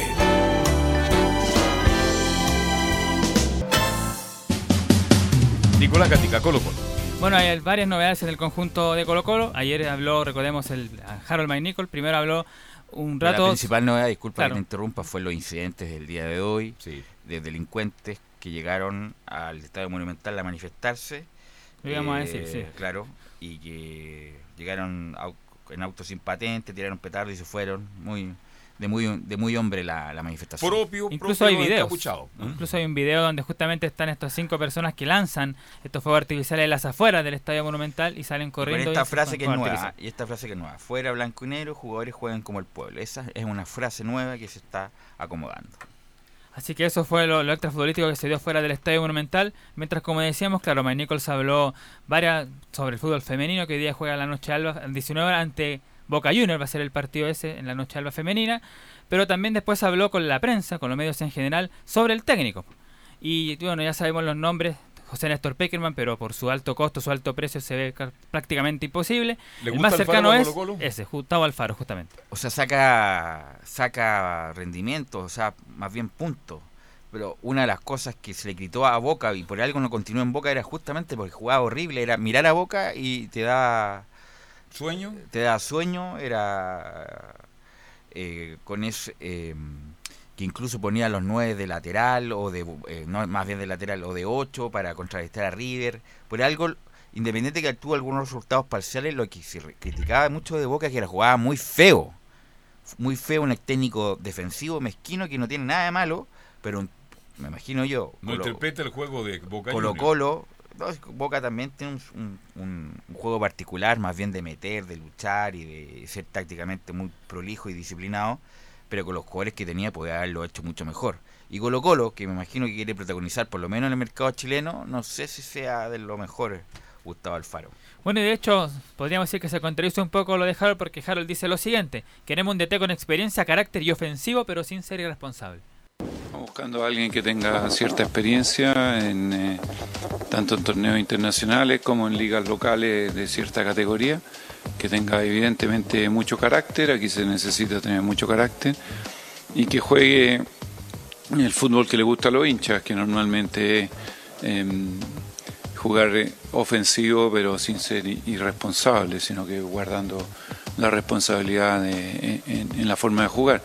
Muy similar a, a lo que teníamos, en eso no hay grandes cambios, lo que pasa es que evidentemente queremos que eso también sume con, con los resultados que son tan importantes en, en un plantel profesional. Todo el directorio estuvimos de acuerdo con, con la salida de Mario y también lo estuvo el gerente técnico y los momentos, tal como dijo el presidente, uno no lo elige, tiene que decidir cuándo hacerlo nada más. Bueno, con lo que dijo Harold, eh, eh, el 2020 no hubiera traído nunca a Bielsa entonces cuando lo trajo Claro. el 2009, eh, de ser responsable. O sea, obviamente que uno trata de jugar al- a la ofensiva siendo responsable también, como lo hizo ayer, maravillosamente ayer el Guardiola del City, que dio una lección de fútbol. Mm, Tácticamente fue extraordinario lo que hizo Guardiola ayer. Ante el Madrid. Ante el Madrid, con, jugando con nueve, pero no jugando nueve, jugando por fuera y no dándole referencia a los centrales. Eh, pero bueno, ahí está. Y hablar un poco de Borgi, porque como que Borgi se hace la víctima respecto de que lo llaman o no lo llaman. Sería bueno que dijera Borgi que quiero ser de- entrenador de Colo Colo para que le- ponerle la, la jugada a los directores a ver si lo llaman o no. Algo parecido le pasa a Lazarte, que cada vez que suena lo llaman, lo entrevistan y no lo Mm. Sí. llaman nunca más. Entonces, eh, si Borgi quiere ser entrenador de Colo Colo, Que que, lo lo diga. diga. Que lo diga, me gustaría ser en este momento entrenador de Colo Colo y estoy esperando el llamado. Bueno, lo último con el tema de Gustavo Alfaro, el representante de este técnico, el señor Daniel Comba, afirma que el DT pidió plazo hasta el día viernes porque este momento está fuera del país, entonces el viernes va a llegar y ahí va a analizar esa posible oferta el técnico Gustavo Alfaro. Pero está dirigiendo en estos momentos el técnico Gualberto Jara, él va a ser el director técnico interino por este sábado ante la U de Conce y lo más probable que también sea el próximo jueves frente al Jorge Wilstermann allá en Bolivia. Pero ya alguna novedad futbolística porque Matías Fernández por fin podría ser el volante creativo, podría tener su debut oficial en Colo Colo como número 10, porque Leo Valencia está algo lesionado, no se ha dicho cuál es la lesión, pero tiene un problema el 10 y pro- probablemente no llegue para el día sábado y Matías Fernández sea el volante creativo. Y Es otra mala cosa, noticia para Colo Colo. Brian Leo, Béjar Leo iría- Valencia ha sido lo más decente que ha tenido Colo Colo. y lo otro, Brian Bejar iría por Ronald de la Fuente, sacaría de la Fuente de inmediato o Alberto Jara este fin de semana. Por ahí Qué bien por novedad. juega bien como lateral izquierdo, juega muy bien. Bien, algo más de Colo Colo, le preguntamos a Nicolás Gatica. Béjar yo creo que lo hace muy bien. Yo creo que Colo Colo pierde mucho con, las, eh, con no estar Valencia. Bueno, Valencia ha sido importante que porque ha hecho goles de penal y todo, pero no ha sido importante en el juego. Valencia no es 10. No, nunca Es- había sido 10. Ha sido más bien, se engancha más a la izquierda. Es obviamente un hombre creativo, pero no es un armador. Y bueno, tiene todo el. Ahora, si con ellos no han dado bien, tiene todo el derecho Jara de mover las piezas como, como, corre- como él estime conveniente. Así que por fin ahí podrían ver los hinchas de Colo Colo a Matías de titular desde el primer minuto. Porque la otra opción sería el chico Carlos Villanueva, que también juega en la posición de 10. Esa sería otra alternativa. Pero entre Matías y Villanueva saldría el reemplazante de Ojalá Leo que Valencia. Matías, sábado. si entra, juegue los 90 minutos y juegue relativamente bien porque están muy inquietos los hinchas de Colo Colo. ¿Mm? Algunos critican la llegada de Fernández. Así Lo- que eso con el equipo de Colo Colo, tanto fuera como dentro de la cancha. ¿Ya estamos? ¿Vamos al festival? Vamos al festival. Don Camilo Vicencio, buenas tardes, ¿cómo le va? ¿Dónde está usted? ¿En qué hotel Muy buenas está? tardes, Carlos, para usted y para todos nosotros desde estar en acá en el sector del Hotel Sheraton, por ahí estamos. Ah, por ahí está. Está afuera, sí, pero no está adentro. Sí. No, adentro, adentro del hotel, en Ah. una sala de redacción que hay Ah. acá y ahí, ahí se puede hacer. ¿Hay galletitas, juguito, re- algo, no? No. No, la verdad que no. No, en la noche nomás. Cada uno paga, paga lo suyo. Bien. Exactamente, uno. Bueno, una- eh, Carlos, lo de la Católica que... ¿Sí? Sí, una noticia que se esperaba, Camilo, que el Inter del Porto Alegre, el otro del grupo de la Copa Libertadores. Claro, a eso, a eso iba, eh, sí, pues ya está definido el, el último integrante del grupo Inter de Porto Alegre, rival con que va a debutar la Católica el próximo 3 de marzo, eh, la próxima semana ya, por martes, eh, a las 19.15 horas en, en el Beira Río. Una de las tantas cosas que van a pasar en marzo. Católica juega con Inter de Porto Alegre. Ese- esa es una, y va a tener que ir dos veces a Porto Alegre, pues si el, el grupo ¿De va a ser compuesto en definitiva por, sí, Gremio, Inter y América de Cali y Colombia. Este es el grupo de la Católica. Difícil. Grupo difícil. muy duro, muy duro para acá. Más, más son clásicos rivales. El Inter de Porto Alegre se tienen mucha tirria entre el gremio y el Inter. Eh, clasifican dos a la octavos de final y el tercero clasifica a la Sudamericana. Así que ahí va a estar está difícil para la Católica, Camilo. Está difícil y por eso también cambiaron las prioridades. Pues si la Católica cuando conocieron el grupo, la idea era, eh, cuando conocieron el grupo, la idea cambió el discurso de ser ahora tricampeón y en vez de, de intentar de pasar eh, una fase, porque claro, teniendo en cuenta la complejidad de, de lo que va a ser esta, esta serie que va a tener la Católica. Pero debuta el próximo, entonces martes, a las 19.15 horas ante este Inter de Porto Alegre de, de Pablo Guerrero, de Andrés de Alessandro, entre otros, que ya estuvo con, jugando con la Universidad de Chile, justamente, hace un par de semanas. Pero antes tiene otro partido por el Pero ¿sabes campeonato. qué, Camilo? mañana. A pesar de que es difícil, siempre juega en breve, pero no era un... A lo mejor ahora agarró un poco más de continuidad por estos partidos que ha jugado Caudet, pero no es un gran cuco Sí. el Inter de Porto Alegre. que era mucho más. Católica tiene con qué para, para pelear, por lo menos. Sí, yo creo que en ese sentido es más difícil. El gremio va a ser el más más más complicado, pues el como el más fuerte del, del grupo. Ya América está Eh, volviendo los torneos internacionales, así que Pero el América lo pongo un- en el mismo nivel que Católica. Exacto. Está un, un puede pelear la UC el segundo puesto. O sea, ¿No cree Sí, por lo menos para no. Pero pero puede pelear. Eso sí. Ah, eso sí. Puede pelear, pero, ¿Usted pero está que- difícil. no cree que- el América de Cali está al mismo nivel de la Católica y los otros dos sacan ventajas. No obstante eso, el Inter de que es lo que vimos acá, no es un gran cuco. Tiene armas para pelear, por lo menos. Católica, tiene bueno, buen equipo para pelear, sí, estoy de acuerdo. Absolutamente en ese aspecto, mi estimado. A pesar de que Católica los años anteriores también ha tenido para pelear y se ha quedado ahí en el camino, quedando eliminado en todas las copas. Sí, incluso el año pasado cuando fue a la Sudamericana también después se, se fue eh, de goleada con, con el, el actual campeón Inter, eh, Independiente del Valle. Bueno, pero mañana tienen el partido entre Unión La Calera por el campeonato nacional. Eh, viajaron, ya van en camino hacia hacia la ciudad de, La Calera, ya están, o están concentrados por lo menos ya el equipo cruzado. Y esa es la cancha donde el año pasado tuvo varias lesiones. eh, Jos- eh, Francisco Silva, también se lesionó en aquella oportunidad Juan Cornejo, Mañasco, tuvo, tuvieron varias lesiones. Y se le pregunta a Ariel Holland y dice que la cancha no nos condiciona. Todos los partidos son importantes para nosotros. Las lesiones, hay lesiones musculares y lesiones traumáticas. La de Silva fue una lesión muy puntual, no debido a la cancha, sino este, una acción de- este, brusca dentro del campo de juego. Así que eh, eso no nos condiciona absolutamente para nada. ¿no? Lógicamente, como le decía tu compañero, es un partido importante para nosotros y lo vamos a tomar de esa manera. Y iremos partido a partido.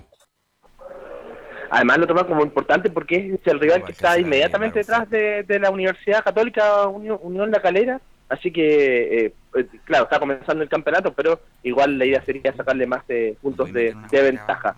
Eh, otro que ha sido figura ya desde el campeonato, desde hace dos años aproximadamente, es Luciano Agüed. Hubo un buen partido ante Colo Colo, ante Iquique también en la última en la última fecha, en la victoria 3 a 1. Se le pregunta al técnico Ariel eh, Luciano Agüed. Bueno, Luciano es un jugador muy experimentado y, también es eh, un futbolista importante en nuestro mediocampo, así que estoy muy conforme con, con el rendimiento de él, en- no solamente en los partidos, sino en lo que va de, del semestre. Así que este, eh, con, con- con la confianza y, y la tranquilidad de saber que, que va a seguir creciendo este día a día, este, tanto en los entrenamientos como en los partidos, ¿no? Última pregunta, Radio Agricultura. Ariel, por acá de nuevo. Eh, es inevitable consultarle por Germán Lanaro cómo ha sido su evolución, cómo está ahora el jugador, eh, si ya está practicando fútbol. eh, hablaba de los jugadores que, que estaban medio complicados, pero Germán Lanaro, ¿en qué situación está? Eh, Germán tiene una disposición enorme, con lo cual ha hecho que los tiempos de recuperación Bien. Bueno, ahí estaba lo... Andaba un duendillo por ahí, ya. Claro, que... Duendecillo. ¿Ah? No, nada. Sí, eh, sí, además está Germán, eh, está- eh, va a estar luego Germán Lanaro ya para estar disponible, está entrenando, ha sido más rápido en la recuperación según lo que sea el técnico Ariel Holland respecto al defensa de la Católica. Usted mantiene el gran equipo de la Católica mañana titular, titular, ante Calera, ¿no?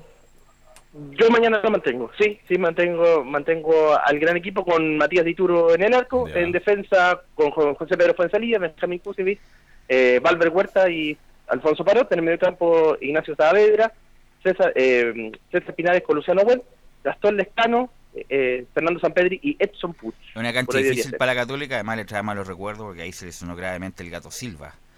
Así que Sí. no es una cancha cualquiera, eh, es difícil jugar ahí en la cancha sintética. Además, Cale- además, Es además de eso, Calera está jugando bien. Muy bien.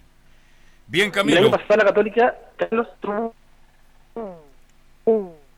¿Qué pasó? o tres, pero una de ellas fue también en la cancha de, de Calera. Exacto. Dos, dos veces cayó en esa cancha. Eh, ¿Cuál es el programa del- Festival de la Canción por ahora? ¿A qué hora se va la Quinta Vergara, Camilo? ¿Sabes que está 19, entre 19.30 y 20 horas? Por ahí más o menos fue, es, es lo más conveniente ingresar, a pesar de que en la, en la última jornada no hubo disturbios, o sea, hubo menos, ya, estaba más tranquila la cosa.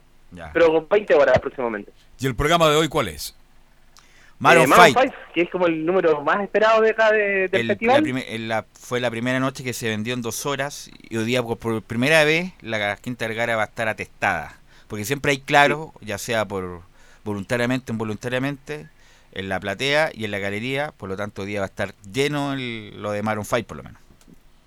Sí, y sabes que el, el día en que estuvo mm, Ana Gabriel y Pimpinela, ahí había mucho público hasta el final, no se fue la gente antes. También estuvo bast- bastante gente. Y también está el flaco hoy día, y bueno, si era Alexander Pires. Bien. Que tenga una buena jornada en el Festival de la Canción, mi estimado Camilo. Gracias y buenas tardes. Muy buenas tardes. Pausa y ya se viene todo el mundo de la hípica. Ya hace rato esperando Fabián Globito Rojas. Radio Portales le indica la hora. 14 horas, 30 minutos. Termolaminados de León, tecnología alemana de última generación. Casa Matriz, Avenida La Serena, 776 Recoleta. Foro 22 622 56 76. Termolaminados de León. ¿Quieres tener lo mejor y sin pagar de más? Las mejores series de televisión, los mejores eventos deportivos, equipo transportable, películas y series 24/7. Transforma tu TV a Smart TV. Llama al 973-718989. Twitter arroba panchos. Disfruta las carreras de tu hipódromo Chile estés donde estés, jugando y ganando desde teletrack.cl. Primero, ingresa a teletrack.cl y crea tu cuenta con tus datos. Debes ser mayor de 18 años. Segundo, abona dinero desde tu tarjeta de crédito o cuenta bancaria a través del sistema WebPay. Tercero, juega de forma rápida, simple, segura y sin costos de mantención. Solo debes indicar el hipódromo, luego la carrera, el monto a jugar, la apuesta y el caballo. Finalmente, debes confirmar tu apuesta. Cuarto, si quieres retirar dinero, debes ingresar a Retiros. Luego debes ingresar tu RUT y el monto que deseas retirar. Finalmente, confirmar tus datos bancarios para que posteriormente se genere una transferencia directamente a tu cuenta. Ahora ya estás listo para jugar las carreras de tu hipódromo Chile desde teletrack.cl. Y recuerda que, gracias a los superdividendos, tu hipódromo Chile siempre te paga más.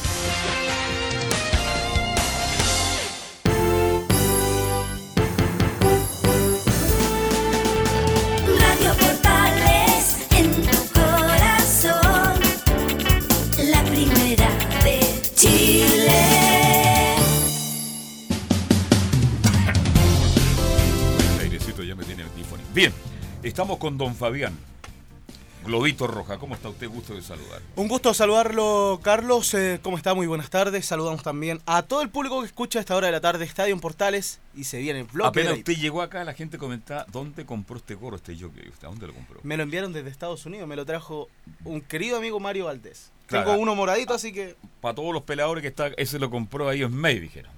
No. Y, y el gorro es de, ah, de calidad. ¿ah? sí, me lo envió Mario Valdés, que fue a las Breeders del año 2018 y tengo el del 2019 que me- lo mandó un gran amigo como Rodrigo Catalán Nayar, el del 2019. Qué bien, lo Y este año esperemos que estemos presentes en la Breeder Cup, así que vamos a hacer todo el esfuerzo.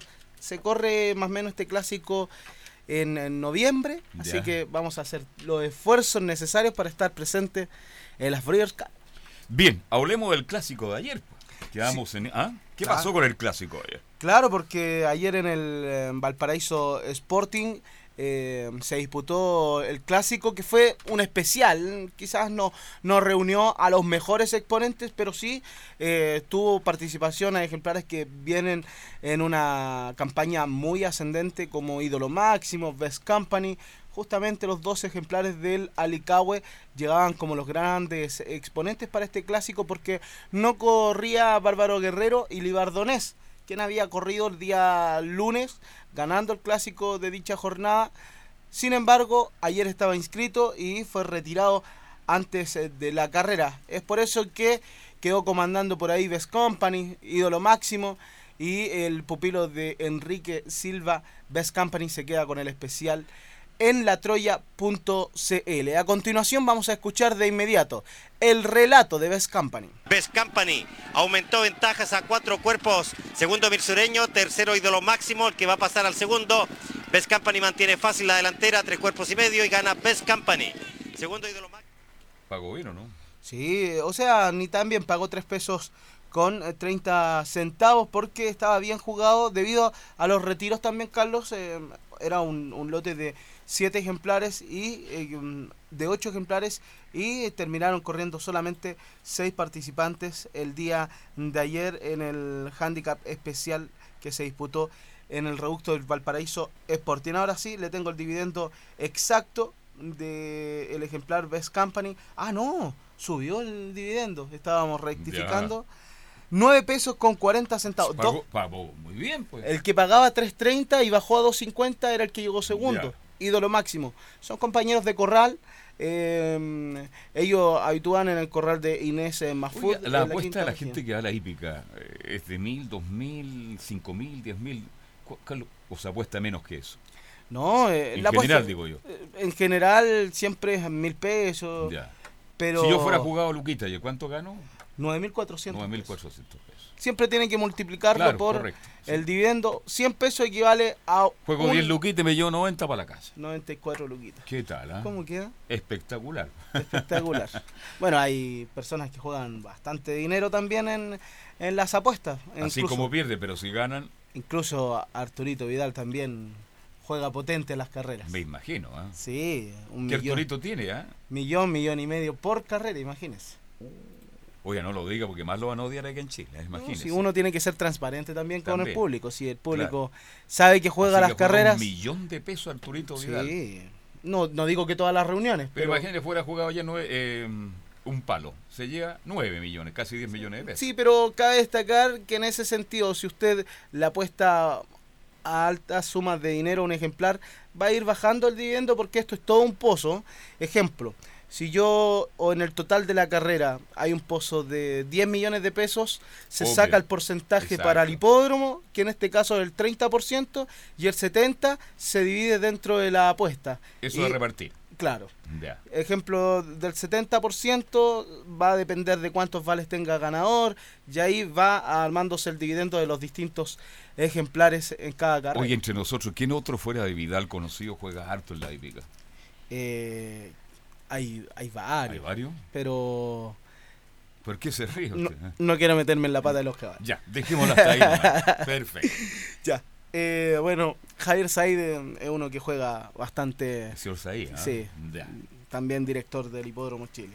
Si hay que decirlo, hay que decirlo, señores. Lo veo siempre en un yate allá en la quinta región, yo, el señor Said. Ya. Creo que está mal económicamente. Claro. Best Company entonces eh, gana a el ejemplar ídolo máximo por tres cuerpos, tres cuartos. La conducción estuvo a cargo de José Villablanca. Justamente estos dos ejemplares eran los que estaban liderando en cuanto a los kilos. Best Company había corrido el día lunes, llegando en el tercer lugar ante el Libardonés. Ahora con la ausencia del Libardonés se queda con este clásico. El tercer lugar lo ocupó Emir Sureño, cuarto Zambavi, quinto Fast Rock y en el último, Blister reiterando que no corrió el número 5 Libardonés y el 8 Bárbaro Guerrero el día de ayer en el reducto del Valparaíso Sporting. Conversamos con Enrique Silva con respecto al 1-2 y esto fue lo que nos dijo Enrique Silva.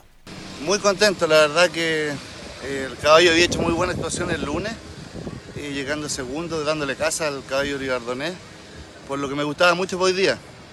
Eh, pensé que mis fichas iban por lo máximo, pero la conducción qui- quizás no estuvo del todo muy acertada, Eh, pero logramos ganar con Best Company.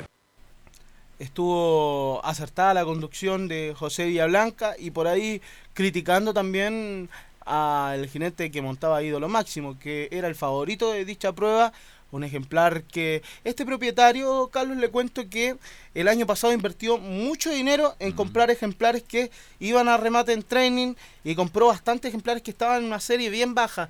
Ejemplo, índice 10, índice 20, este mismo ídolo máximo está en dicha serie. Compró, a lo mejor no de mucha calidad, barato. Es que- es que Pero él apostaba que él le podía sacar provecho. No sé si sea mala calidad o baja calidad de los ejemplares.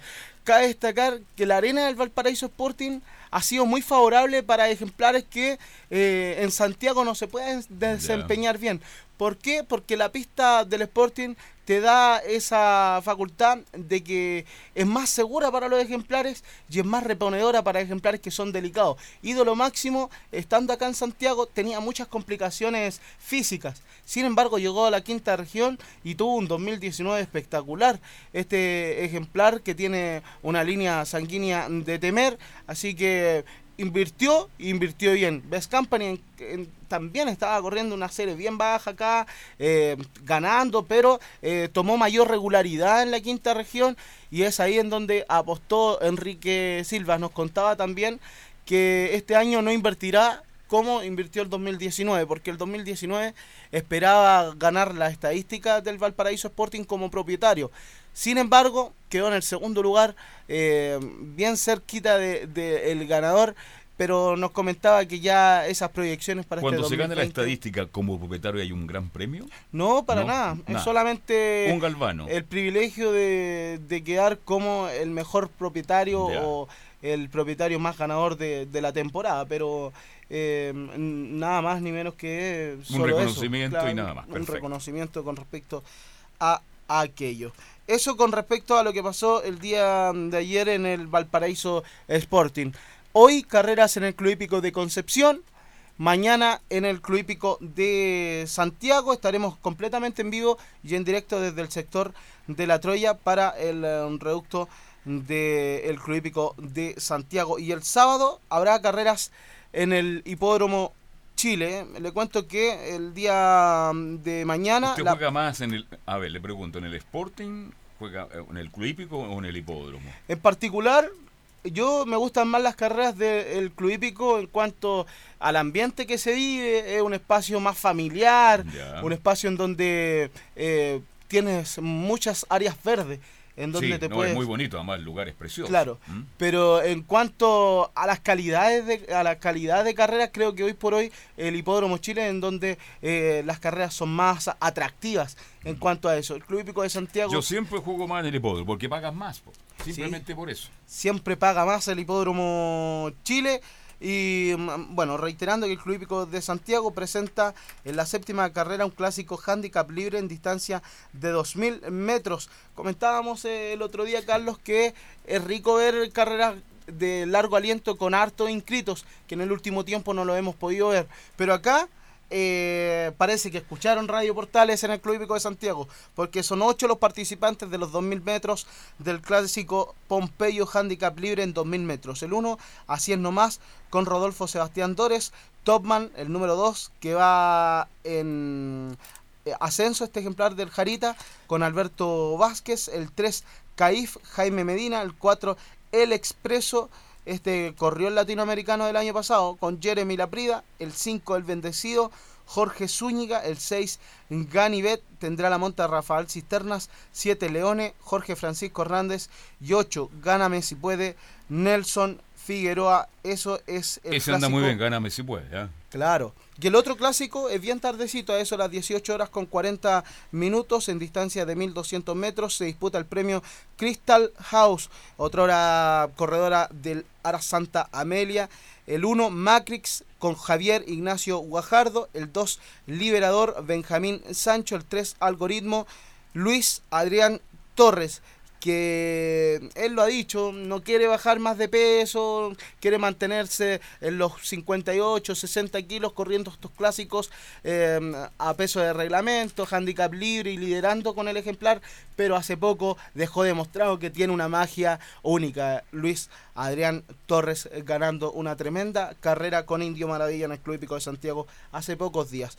Luke Lucky, el número 4 con Marco Morales, el 5 León Siempre, Patricio Suárez, el 6 Duero Leslie Carolina González, el 7 Kio Felipe Enríquez, el 8 Victorious Men, Nelson Figueroa, el 9 Justo y Preciso, Daniel Alvarado, el 10 Saints Petersburg, a Alberto Vázquez, el 11 Tanito Campeón José Paredes, el 12 Taif of Gold, David Sánchez, el 13 Neo Magic, Carlos Ortega, el 14 Cristian Dior, Pedro Robles, la nómina de los participantes del premio Crystal House el día de mañana, reiterando que la primera a las 13 horas y la última, la decimonovena, a las 21 horas en el Club Hípico de Santiago. Antes de continuar, Carlos, vamos a ir a una pausa y luego volvemos con el audio que tenemos junto a Juan Carlos Camacho y la organización del Latinoamericano.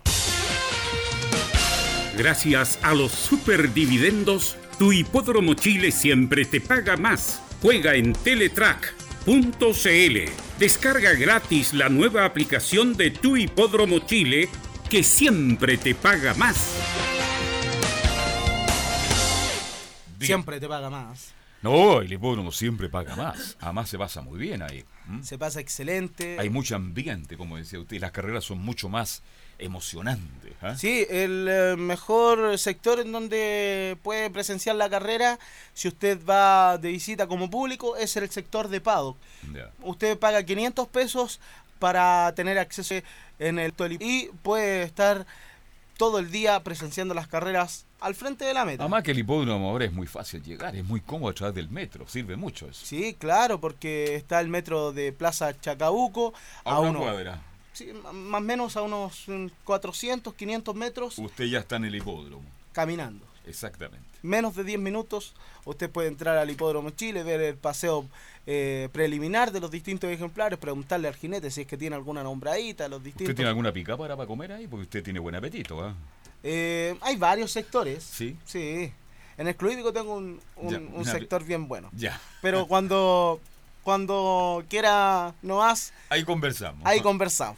Aquí estamos todos dispuestos para ir a- al restaurante, querido amigo. Ya. Oiga, eh, eso con respecto a lo que pasó el día de ayer en el Valparaíso Sporting, también lo que viene mañana en el Club Hípico de Santiago. Pero también tenemos noticias del latinoamericano. 14 de marzo, reiteramos, hay que mencionar bastante esto porque es la máxima cita a nivel latinoamericana de lo que es eh, el- la mejor carrera para destacar al mejor exponente de Latinoamérica de los distintos hipódromos. Tres chilenos, eh, cinco argentinos, un uruguayo, tres brasileños, cuatro peruanos estarán presentes en la máxima cita que tiene una nómina de 20 participantes. Y el hipódromo de San Isidro ya está haciendo los últimos preparativos, hay em, nuevos sectores para que usted pueda visitar, es ahí en donde Juan Carlos eh, Camacho, quien está a cargo de la organización del latinoamericano, nos indica en un audio bien completo lo siguiente. Primero, más que nada, es eh, la sensación de un de prestigio, ¿no? Que estemos nuevamente nosotros, Argentina y el hipódromo de San Isidro, eh, pudiendo recibir a, a el tour latinoamericano, sudamericano específicamente. Este, prepararnos para esto, ser anfitriones, creo que está buenísimo, muy bonito, muy lindo. Es una, gran responsabilidad porque parece, parece siempre que es muy simple hacer una carrera de caballos, una reunión de 14 carreras, y ya hacer una reunión ya es compleja. O sea, la organización de una reunión, cual fuera que fuera, ya es compleja. Hacer esto eh, es más complejo aún, porque tenés varias pautas o varias normas que cumplir, o un poquito más de presión de lo que tenés habitualmente. Eh, por lo tanto, lo primero que tengo que hacer como directivo del Joy Club es agradecer a quienes están todos los días laburando en esto. Esto es lo más importante para mí que está en esto. Eh, ya por la experiencia de estos dos, tres años, este, estar con ellos trabajando, es, para mí es un placer. O sea, voy a decir siempre. Creo que el Pellegrini último fue interesante, llegamos a un nivel de, de divertimento, lo que fue la carpa de Falero, la carpa del otro, o sea, como vamos buscando sectores o nichos donde cada persona que vaya al hipódromo le guste jugar, no le guste jugar, le gusten los caballos, no le gusten los caballos, le gusten lo que fuera, tengan la posibilidad de pasarla bien. Que creo que eso es lo que tendríamos que apuntar cada vez más, a buscar mayor cantidad de público, que ese público la pase mejor. Aspiramos que en el Longines sea otro avance más. Y creo que va a ser así, porque el latinoamericano también te permite vestir al hipódromo un poquito más. Creo que lo que vamos a hacer es también ver un hipódromo este, muy bien vestido. Para eso se han hecho un montón de inversiones y estamos haciendo un montón de gastos e inversiones para que ese día eso ocurra. El primer inversión, los que han ido al hipódromo últimamente, han visto la, terraza que se hizo en el cuarto piso, que ayer fui la terraza. Te da un poquito de vértigo, pero está bastante buena. Son 75 metros, ¿no? 75 metros cuadrados que se han hecho ahí. Continuos a lo que es la parte VIP, ese va a ser el sector Longines, este, eh, creo que son 80 invitados, 90 que están ahí, en, el sector ese Longines, son 80, 80, 90 invitados especiales que van a tener la parte del sector VIP, más la parte de terraza, la verdad la terraza es espectacular, aparte tiene una visión, una, una perspectiva hacia la pista que ves no solamente el disco, sino también ves toda la parte de la recta, tiene una perspectiva que quedó espectacular eso. Va a estar la parte de carpas también, toda la parte de carpas al lado del, del disco, como hemos hecho, que estamos teniendo bastante éxito, que cuando arrancamos hará tres años con este, con este sistema, ¿no? Más o menos tres años. Eh, ya no vamos abasto, porque siempre se vende rápido, se vende en 10, 15 días, se vende casi todo. Algún lugar, porque no, ya no, no, la verdad que va a salir más rápido, lo, no, no están pidiendo más rápido. Lo cual creo que poco a poco vamos a ir agregando este tipo de cosas. Vamos a hacer en el paddock, porque como no tenemos espacio del lugar, porque ya tenemos casi todo vendido, nos estamos yendo a agarrar la parte del paddock con mesas también, que lo sabemos a vender por internet. también, que también con bastante buena eh, buen resultado. Por lo menos preguntan, llaman y consultan, lo cual también creemos que ahí agarramos público nuevo, porque estamos yendo a un lugar, a un sector que quiere ver un espectáculo como puede ser tenis, de golpe se encuentra con el espectáculo de, de las carreras, o un concierto, y en la página, en lo que es toda la página, ¿cómo es? Sí, ahí escuchábamos, hay bastantes sectores en donde usted puede visitar el hipódromo de San Isidro. Estábamos calculando más o menos cuánto sale un viaje en avión, eh, cerca de los 140, 150 mil pesos. A Buenos Eh, Aires. hay estadía para todos los gustos. ¿Directo de Seiza o a, o a Carrasco? No, llega al aeropuerto El Palomar. El Palomar, ya. Claro, por mm, distintas eh, eh, compañías de viajes, así que eh, asequible eh, para el bolsillo quizás de algún aficionado de la hípica. Hay bastantes grupos que se han reunido para poder viajar al hipódromo de San Que es Isidro. hermosísimo. Espectacular. Yo Eh, tuve la suerte cuando trabajé allá de conocerlo. Fui un par de veces, yo no soy hípico, pero me fui invitado a almorzar, a compartir. Es hermosísimo. Los jardines, ¿para qué le cuento? Claro, por gusto también del clima de Buenos Aires. Allá llueve permanentemente. Así que se mantiene todo verde, se ve todo muy bonito.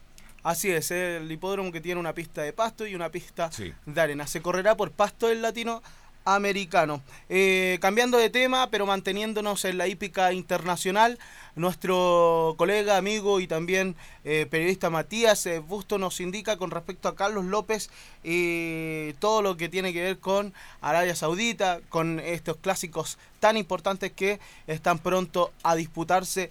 Vamos a escuchar a continuación a Matías Bustos. Hola Fabián, ¿qué tal a todos los que nos están escuchando por Radio Portales? Y sí, tenemos información de la hípica internacional. El jinete Carlos López, el chileno, ocupó un segundo lugar en prueba listada hoy en Dubái junto a la sueca Silent Night. Así que noticias positivas eh, desde eh, Dubái.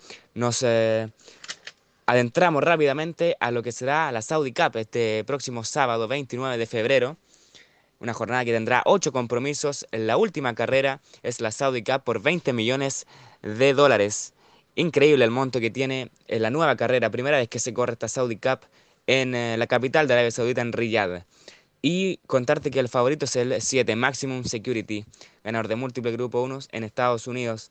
Y también tenemos participación sudamericana, como en la primera carrera de la reunión, en distancia de 2100 metros por pasto, el argentino Ford de Top será el número uno. El número dos también, Imagen de Roma de Argentina, estarán representando a Sudamérica. En la segunda carrera corre el 2 Goal, ejemplar brasileño que corre en Estados Unidos. También eh, presentará el número 13 Holiday de Argentina en, repres- en representación sudamericana. En la sexta carrera, el Derby de Arabia Saudita, lo correrá la uruguaya Bella Fever, invicta en cuatro carreras y es eh, ganadora en Dubái también. Así que atención con esta Bella Fever que está invicta. En la séptima carrera correrá el 4 Imperial Hint de preparación del chileno Luis Carvajal Jr. y la monta del dominicano Joel Rosario. Es el favorito de la, de la séptima carrera, el Saudi Sprint sobre 1200 metros por 1.5 millones de dólares. Y también en esa misma carrera correrá, correrá el 11 sobre Action de Argentina. Y en la última carrera, la Saudi Cup, la carrera número 8 por 20 millones de dólares la bolsa, 10 de ellos al primer lugar. El favorito, como te decía, el 7 Maximum Security. También eh, eh, cartas, eh, el 8 eh, Mackenzie, claro, el 8 Mackenzie junto a Joel Rosario. Y el número 1 Ben Battle de Godolphin en la Saudi Cup. Muchas gracias, eh, querido Matías, un chico que tiene muchas proyecciones. Bueno, gente ha llamado, preguntado, es argentino, es chileno, me dice usted. Es chileno. Y muy joven, ¿ah? Sí, 19 años tiene Matías eh, Busto. Hay una renovación en los comunicadores de la hípica. ¿ah? Sí, Interesante, ¿ah? hay un, una manada de chicos jóvenes, la patrulla juvenil, como le pusieron Ya. a algunos tantos eh, reporteros y reporteros gráficos también. Hay una camada nueva que hay en la hípica y que es muy bueno porque en- ya he sabido, pasó un largo tiempo en donde no habían chicos que se interiorizaban tanto con la hípica, pero en el último tiempo hay chicos de audiovisual, hay chicos eh, reporteros gráficos, hay otros que les gustan las comunicaciones, la radio, y eso es bueno porque la hípica eh, es un ¿A espacio usted le que gusta da la radio? mucho. Sí, bueno, hacemos de todo también. Ya, pero- Con respecto audiovisual también ahí. Es que usted es muy página. completo, ¿ah? No soy italiano, me dijo usted- un amigo, soy completo. Usted es más completo en el completo, ¿ah? No, pero El completo es más completo en el completo, ¿ah? Así es, pues. Bueno, eso con respecto a Arabia Saudita. eh, Imperial Hint, un ejemplar de eh, Claudio González, que estará presente en este clásico a disputarse en Arabia Saudita. Acá nos manda eh, otro audio nuestro querido amigo, lo vamos a escuchar. Eh, dura bien, bien cortito acá el ejemplar de la nómina de la Saudi Cup en 1800 metros. Lo vamos a escuchar a continuación acá en Estadio en Portales a Matías Bustos. 14 participantes tendrá la Saudi Cup eh, versión 2020. Número 1, Ben Battle con Ocean Murphy representando a Emiratos Árabes. 2, Capizano con Micael Barcelona representando también a Emiratos Árabes. 3, Chris Overil, invicto en 6 carreras con Christophe Sumillon representando a Japón. El número 4 es Gold Dream con Christophe Lemaire también representando a Japón. Número 5, Great Scott con Alexis Moreno, representante de Arabia Saudita, 6 Gronkowski con Frankie de Tori, representando a Emiratos Árabes, número 7 Maximum Security, representando a Estados Unidos y también a Irlanda, porque fue comprado por Coolmore. Atención con este, es el favorito. El número 8 Mackenzie con Joel Rosario representando a Estados Unidos de la preparación de Bob Buffer, el ejemplar número 9 M. Jack, carta local, invicto en esta temporada. El número 10, mucho gusto con Irad Ortiz Jr. representando a Estados Unidos y también Arabia Saudita porque lo compraron, el ganador de la Pegasus World Cup. El número 11 es North America con Richard Malley representando a Emiratos Árabes. Número 12 Tacitus con José Lescano reemplazando a José Ortiz que tuvo una lesión en su muñeca, no pudo viajar hasta Arabia Saudita representando a Estados Unidos Tacitus. El número 13 Magic One, una de las dos hembras de la competencia con Ryan Moore representando a Irlanda. Y cerramos la nómina con 14 Midnight Visu, también hembra, junto al Hall of Famer Mike Smith de Estados Unidos.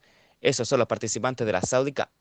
Muchas gracias, eh, Matías. Un completo informe eh, de la hípica internacional con lo que es la Saudi Cup. Está mucho gusto. Está Tacitus con el nuevo jinete. Reiterar que se lesionó José eh, Ortiz y ha tenido que cambiar eh, de jinete su equipo. Un completo informe. Muchísimas gracias, Matías. Nosotros ya estamos llegando así al final de esta transmisión del día de hoy con respecto a la hípica, Carlos. Bien, Fabián, Fabián Rojas, el globito de la hípica, estuvo cerrando este bloque que comienza a 13 horas 30 minutos. Somos Estadio Portales y lo cerramos los últimos 30 minutos con todo el mundo de la hípica. Don Gabriel González de Lago, muchas gracias. Nico Gatica, Velus Bravos, a todos muchas gracias, buenas tardes. Mañana seguimos con la hípica, con el fútbol en Estadio en Portales. Siempre junto a todo el deporte. Estadio Portales. Fueron